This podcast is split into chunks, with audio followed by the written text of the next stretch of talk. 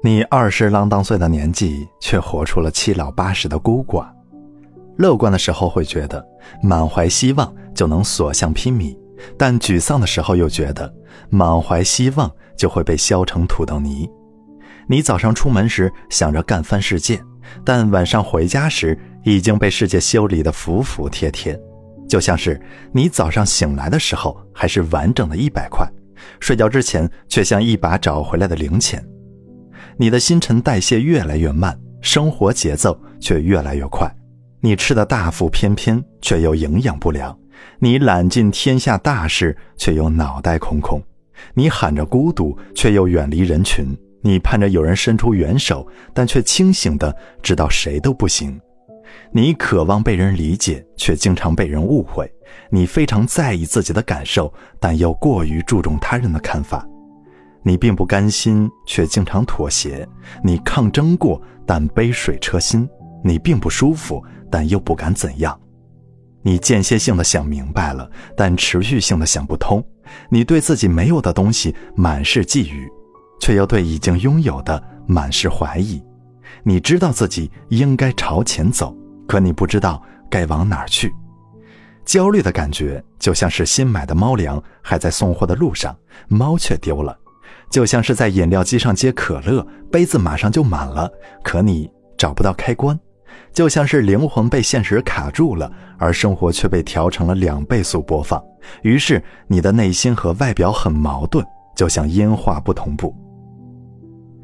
学霸表弟突然给我发微信说：“我真的不知道该怎么办了，天天都睡不着觉，一到晚上他就感觉大脑呈现出死机的状态。”要翻来覆去的把电耗完，才能精疲力竭的关机。导火索是他大姨托人给他介绍了一份好工作，他特意强调了这份工作的好，是有前途、有钱赚、有面子。唯一的麻烦是要求会法语，所以他报了一个法语速成班。他以为凭他的智商考个证书去应付面试没什么问题，可后来才慢慢发现。法语的发音和语法的难度远超他的预估。他每天缠着老师问的最多的是：这个句型重不重要？这个句式会不会考？你觉得我要学多久才可以考过？我应该买什么教材才能进步快一点？我每天至少要刷多少道题？他说他不知道辞职的选择对不对，不知道考试能不能过，不知道突然换行业会不会后悔。他问我该怎么办才好啊？我回答说。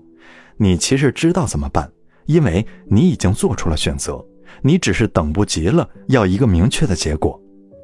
但很多事情就像是解数学题，答案需要你一步一步的推算，你光是看着题目就想要正确答案，当然很难。让你焦虑的不是我能不能如愿以偿，而是我能不能马上如愿以偿。二十上下的年纪。你想要名校，想要房子、车子，想要满分的恋人，想要掏心掏肺的知己，想要浪漫的旅程和过人的见识，想要高品质的生活和有意思的社交。结果是你买了一本本指点迷津的书，看完之后迷津更迷了；你听了一场场指点人生的演讲，听完之后人生还是时时刻刻不知如何是好。可问题是啊，你那么年轻，却想窥视整个世界；那么浮躁，却想看透生活。你白天算自己还有几个小时下班，晚上算自己还能睡几个小时的觉。你夜里会因为白天什么都没有做而焦虑，到了白天稍微一努力，又会使劲喊累。结果是你的身体很想睡觉，因为又熬夜了；但你的大脑不肯睡，因为还有很多事没有解决掉。学生时代，我们活在确定的世界里，一篇文章只有一个确定的中心思想，一道数学题只有唯一的正解，四个选项中只有一个正确答案。然而，进入社会了，每个人都被抛进了一个充满了不确定的现实中。工作这么做行不行？不知道。今天做的决定对不对？不知道。我和他能不能走到最后？不知道。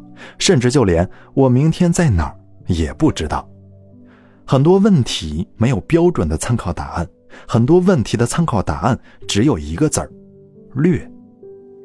你分不清状况频出的今天到底是糟糕的只有今天，还是一连串糟糕日子里的某一天。你也分不清此时的不顺利到底是人生路上的某一处坑洼，还是人生就此走向下坡路的开端。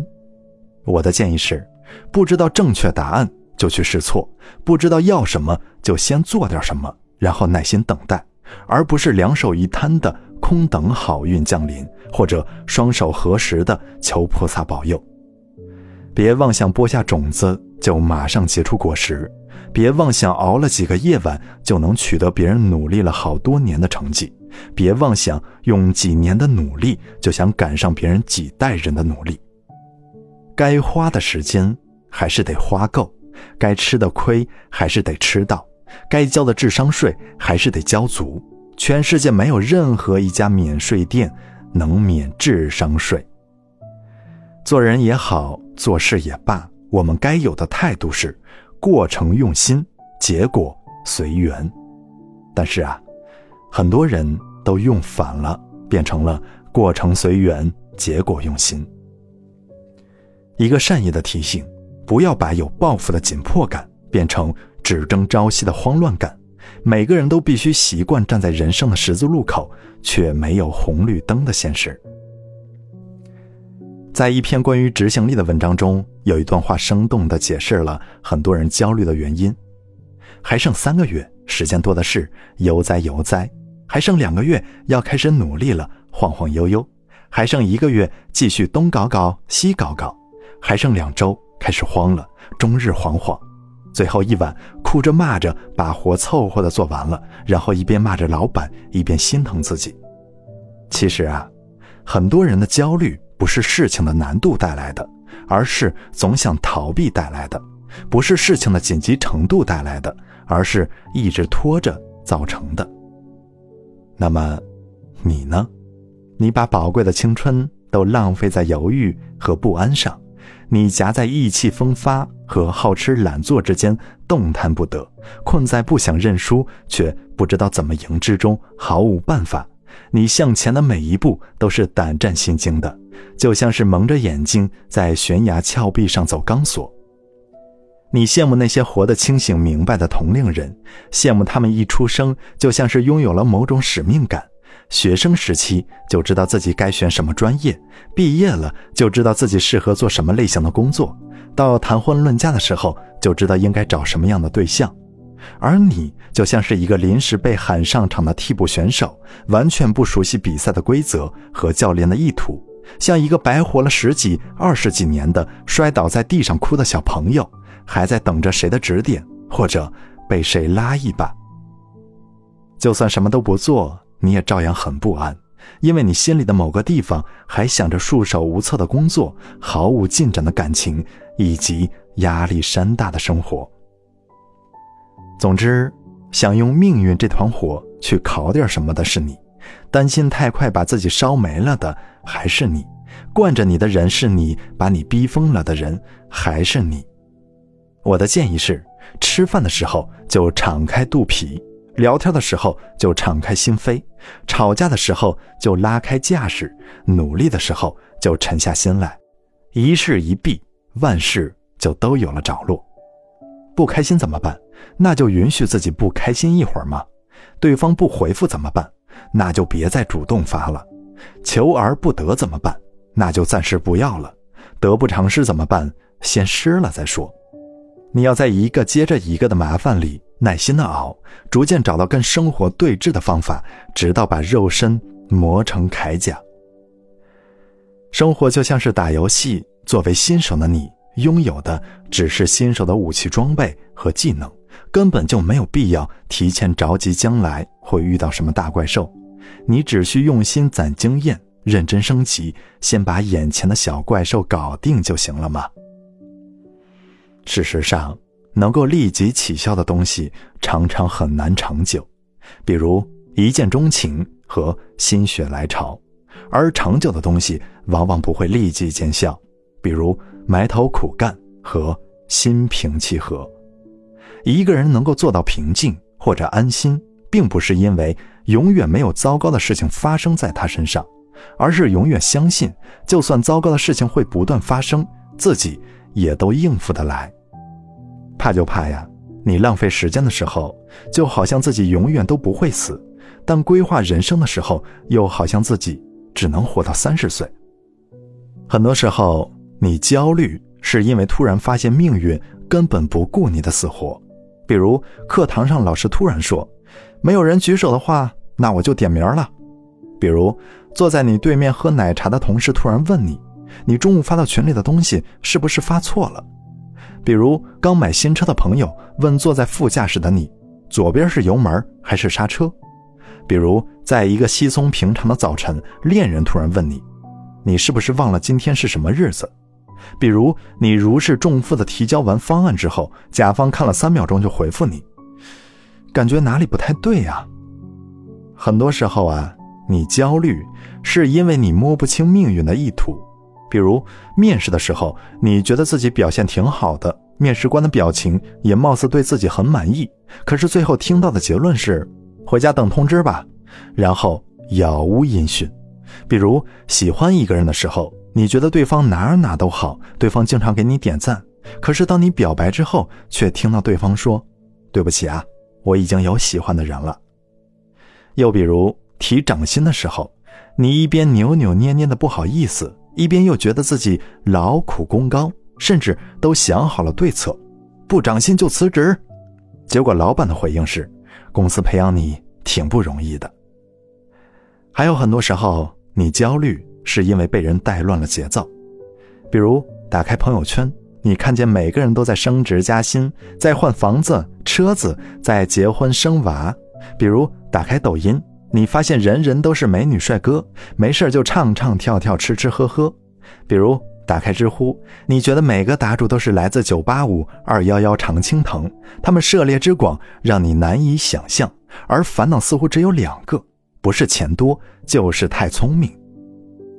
一个经过了编辑加工和滤镜渲染的热闹圈子，为你营造一连串的错觉，让你觉得我必须马上成为有钱人，我必须遇到一个满分的恋人，我必须无所不知、无所不晓，我必须活成视频里那样幸福的样子。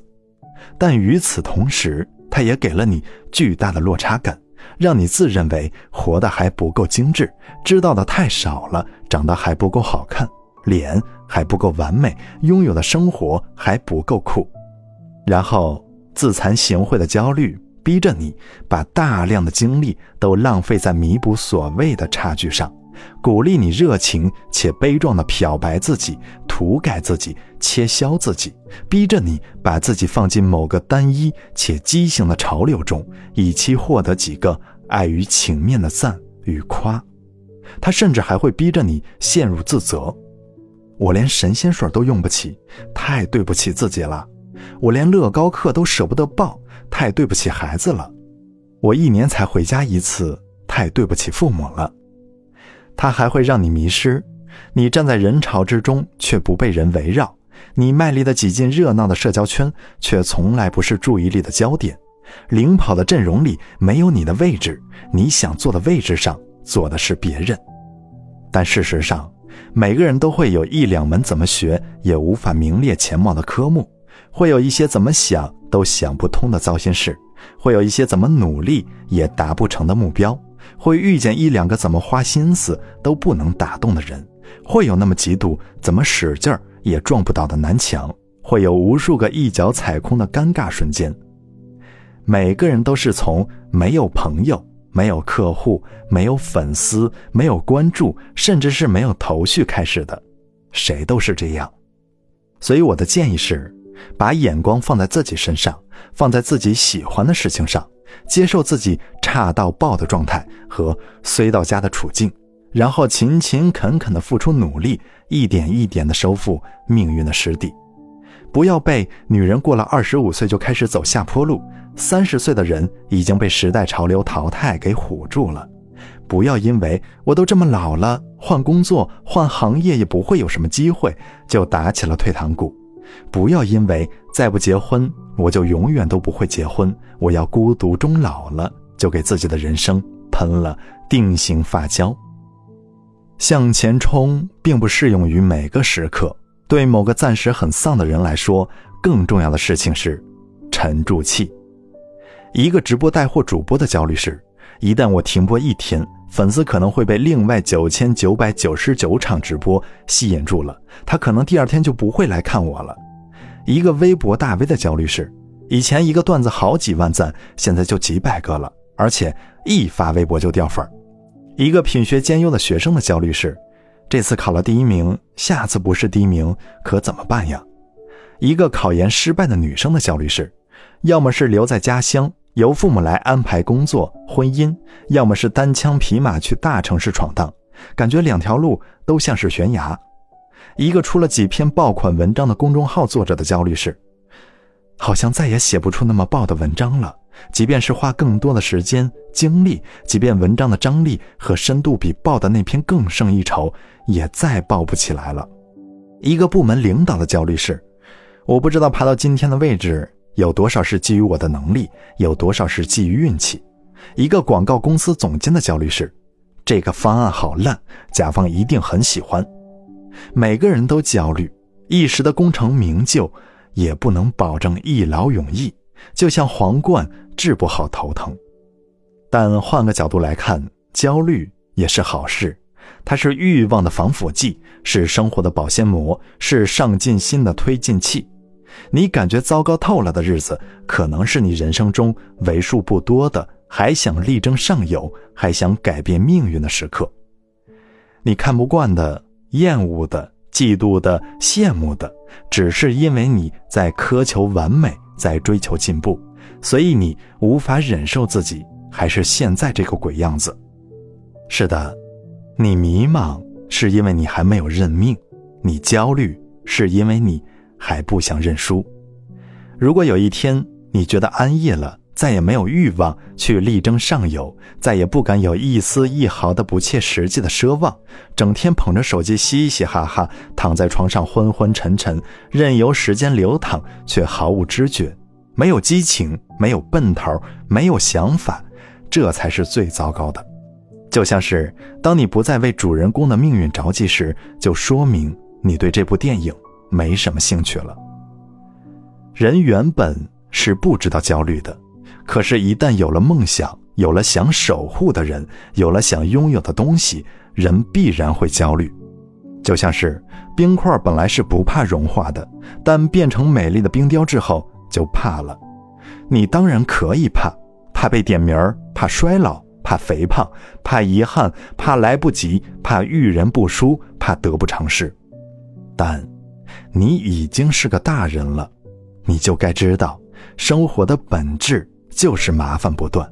你必须去直面问题，去经营健康正向的情感关系，去做好能给你带来成就感的工作，去挑战心驰神往的生活目标，去维系某个稳定且舒服的小圈子，去调整不受外界影响的平和心态。谁能真的掌控命运呢？无非是被生活推向一个一个的战场时，先学会了咬紧牙关。再学会了全力以赴，最后学会了虽败犹荣。我们这一生唯一所能驾驭的就是自己，所以最有意义的事情莫过于努力的去优化自己，让它载着我们去真正想去的地方。人生海海，祝你有帆有岸。哎呀，我掐指一算。这离高考的日子没有几天了吧？也借此篇内容，献给此时正陷入焦虑的你。高考啊，是人生的一个节点，但不是人生唯一的节点。所以，嗯，不能说叫认命吧，因为还有差不多几几天啊，十几天的时间吧。所以，在这个时间段里，你该拼还得再拼一把啊。整个的知识点，老师可能已经帮你去做了一些完整的总结了。你在最后去把这些知识再去巩固，再去温习一番，啊，也能帮你在高考时刻，说不定有那么几道题，嗯，你看的正好是你要考的呢。所以这个时候也不要放弃，但是呢，也不要过度的焦虑。虽然说适度的焦虑是可以帮助你更好的去去去激发你的这种战斗欲望，但是过度的焦虑呢，它也会破坏你的这种心境。所以呢，我觉得没有必要啊。高考之后，你人生所面临的选择节点还有很多很多。当下呢，你可能是因为这种人生经历不足，觉得高考就是我人生中天大的事了。其实不会了啊，以后你还要结婚、生子、工作。哎呀，哪个不比高考难呢？对吧？想开一点，在最后这个时间节点呢，再冲一把啊！我期待大家高考之后都来找我还愿，好不好？大家都来我的评论区底下告诉我，哎，那个云上，我我考了哪个大学了？我考上我心仪的大学了，或者说我今年没有考上，但是我我觉得我再努力一年，我明年可以继续继续奋斗啊，继续啊！这个话就不说了，这个话有点丧丧气了，对吧？祝大家都能考上自己心仪的大学。呃，也祝愿大家在最后这个阶段，如果说有什么烦心的事儿，可以随时找我私信，随时跟我聊一聊，或者说在评论区发发牢骚啊，我都会看的，好吧？那今天就这样，祝大家早点睡，晚安，拜拜。